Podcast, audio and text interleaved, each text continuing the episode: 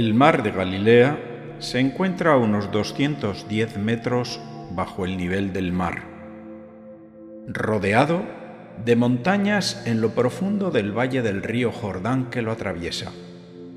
Tiene 21 kilómetros de largo y 11 kilómetros de ancho. Es conocido por sus repentinas y violentas tormentas, con cambios atmosféricos que desembocan en fuertes temporales y hacen la navegación peligrosa. Precisamente en este fenómeno se vieron sorprendidos los apóstoles en una noche de faena. Los evangelios lo cuentan así. Aquel día, cuando llegó la noche, Jesús les dijo, Pasemos al otro lado del lago y despidiendo a la multitud, entraron en la barca. Jesús se durmió sobre un cabezal en popa. En esto se desencadenó una gran tempestad de viento. Las olas cubrían la barca y la anegaban y la hacían peligrar, y todos se llenaron de miedo. Los discípulos le despertaron diciendo, Señor, sálvanos que perecemos. Pero él les dijo, ¿por qué teméis, hombres de poca fe? Y levantándose, reprendió al viento y al mar diciendo, Calla y enmudece. Y el viento cesó y se hizo una gran bonanza, y les dijo, ¿por qué estabais amedrentados? Y maravillados se decían unos a otros, ¿quién es este que hasta los vientos y el mar le obedecen? Esta tormenta representa a todas las tormentas que suelen aparecer en nuestra vida. Tienen forma de crisis, de falta de salud, de conflicto con otras personas, de pérdidas materiales o personales, y también se refiere a las noches espirituales que nos dejan extenuados, tirados por el suelo y humillados. Salir de una tormenta también puede ser una experiencia solitaria porque eres tú quien está en medio del torbellino y del caos. Quizá los demás no pueden ayudarte, simplemente están cerca, pero quien se está ahogando eres tú y solo tú. Y por eso tú tendrás que superar la tormenta. En todo caso, recuerda lo que dijo el sabio Platón. Sea amable, pues cada persona con la que te cruzas está librando una ardua batalla. Lo mismo que tú has experimentado tu propia fragilidad, tu prójimo también lo puede estar pasando mal. Otro tipo de tormentas son las espirituales, que son obra de Satanás que actúa en la propia tempestad, oprimiendo a los hijos de Dios de forma tempestuosa para oponerse a la obra de Dios en ellos.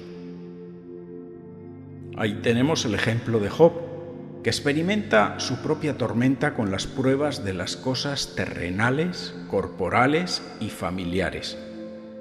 Pero él, firme, sigue aferrándose a su Dios. Su nave ciertamente está anclada en Dios, incluso cuando en su vida ya no queda nada. Es admirable la figura de Job.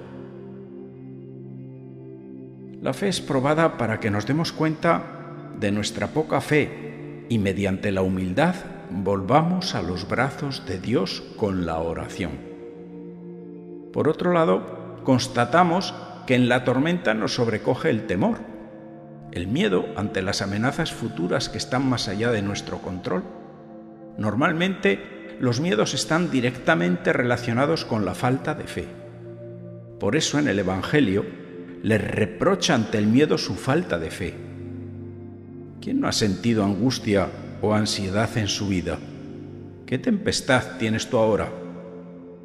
Los discípulos se habían olvidado con los rugidos de la tormenta de que Jesús está junto a ellos en la barca y de que Él es todopoderoso. Y eso nos pasa a todos, que preferimos primero emplear nuestros propios recursos y fortalezas para solucionar nuestros problemas. Está fuera de toda discusión que todos vamos a experimentar tormentas en nuestra vida más tarde o más temprano. Y cuando así sucede, parece que nos tragan las olas de la noche. Pero siempre, en lo más oscuro, aparece el amor de Dios para consolar y fortalecer a los suyos. Él está junto a nosotros a las buenas y a las malas. Jesús parece que está dormido en el puesto del timonel, que es precisamente desde donde se marca el rumbo de la nave. Mientras todos están muy nerviosos, Él está en paz, como ausente de la trágica situación. Esta tripulación, que está al borde del ataque de ansiedad, parece haber olvidado que precisamente es imposible el naufragio porque Él está y es el Señor. Nadie puede aquietar las tempestades que nos trae la vida como Jesús. Muchos se sienten defraudados en su fe porque no han asumido que las tormentas forman parte inevitablemente de la vida. Las tempestades también son parte del plan de Dios. No podemos huir de ellas, lo mejor que podemos hacer es enfrentarlas. No podemos escaparnos de las tormentas. La Iglesia las viene afrontando desde hace más de dos mil años, muchas veces vapuleada por las olas o, aunque sea simplemente mareada. La barca es símbolo de la Iglesia experta en atravesar las aguas tormentosas de cada tiempo, alterando con algunos periodos de calma. Y en ese mar bravo estará presente hasta el fin del mundo. Jesús ya sabía que venía una tormenta y a pesar de todo les ordena atravesar el mar. La tormenta formaba parte, por tanto, del plan de Dios. Ha sido, si no ordenada, sí permitida por Dios. Jesús sabía cuál era el final de la ruta, y nuestra vida también tiene un mapa con una línea señalada que nos aporta sentido y madurez. Nuestro Señor sabe cómo y cuándo va a intervenir con tan solo dos palabras pone todo en orden. Por eso te invito a entregar tus miedos y tus angustias en manos del Señor. En ocasiones, nuestras tormentas se resuelven con una intervención inesperada, mientras que en otros momentos puede suceder un milagro dentro del corazón del creyente y, sin saber por qué, se llena de paz. El relato no acaba en naufragio sino en el sometimiento de todo a Cristo. Por eso hay que tener raíces fuertes y bien ancladas en Jesucristo. No olvides el grandísimo poder que tiene la oración. Aunque ande por un valle de sombra o de muerte, no temeré, porque tú, Señor, estás conmigo. Podemos deducir de este Evangelio que la fe aumenta en medio de las tempestades de la vida y que la fe es una facultad que da Dios y que al ponerse en práctica hace que lo invisible pueda ser visto y que lo imposible se convierta en posibilidad. En algunas tormentas de la vida, Dios interviene directamente y nos da abrigo. Sin embargo, en otras, permite que estemos más expuestos para invocar su nombre. Únicamente Dios sabe lo que nos deparará la vida. La esperanza es el regalo que Dios nos da. Es una ventana por la que podemos mirar. No es posible conocer el futuro que Dios nos ha designado. Basta con tener confianza en Él.